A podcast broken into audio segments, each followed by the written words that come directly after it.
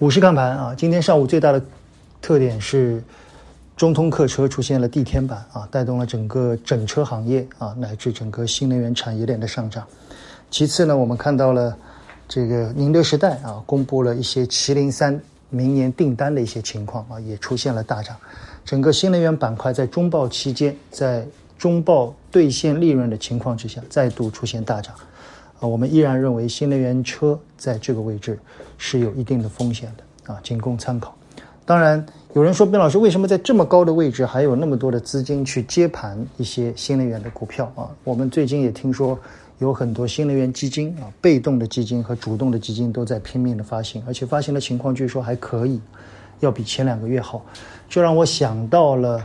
这个二零年年中啊，当时大量的芯片半导体 ETF 的发行情况啊，就是呃，一方面是场内的投资者对于这些高标个股的畏高情绪啊，这些人呢是老股民。一方面呢是银行端的理财资金啊，对一些居民发行大量的相关的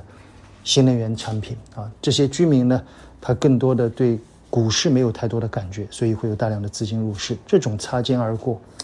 啊，不知道怎么去评论啊，这可能也是一种未来长期会出现的情况，就是会有更多的增量以这种形式来接盘场内啊，所以对很多的投资者来说。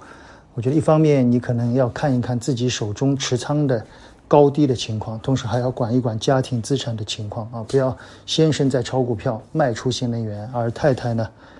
在银行端买入了新能源产品的基金啊，这种背道而驰的操作其实是不可取的，好吧？昨天我们在订阅内容里面跟大家聊了最近问的很多的医药和猪肉啊，今天这两个板块都出现了一定的震荡，大家可以看一下啊，我们。对这两个板块的上涨做出了一些点评，也希望大家在上涨的过程里面尽量不要追高。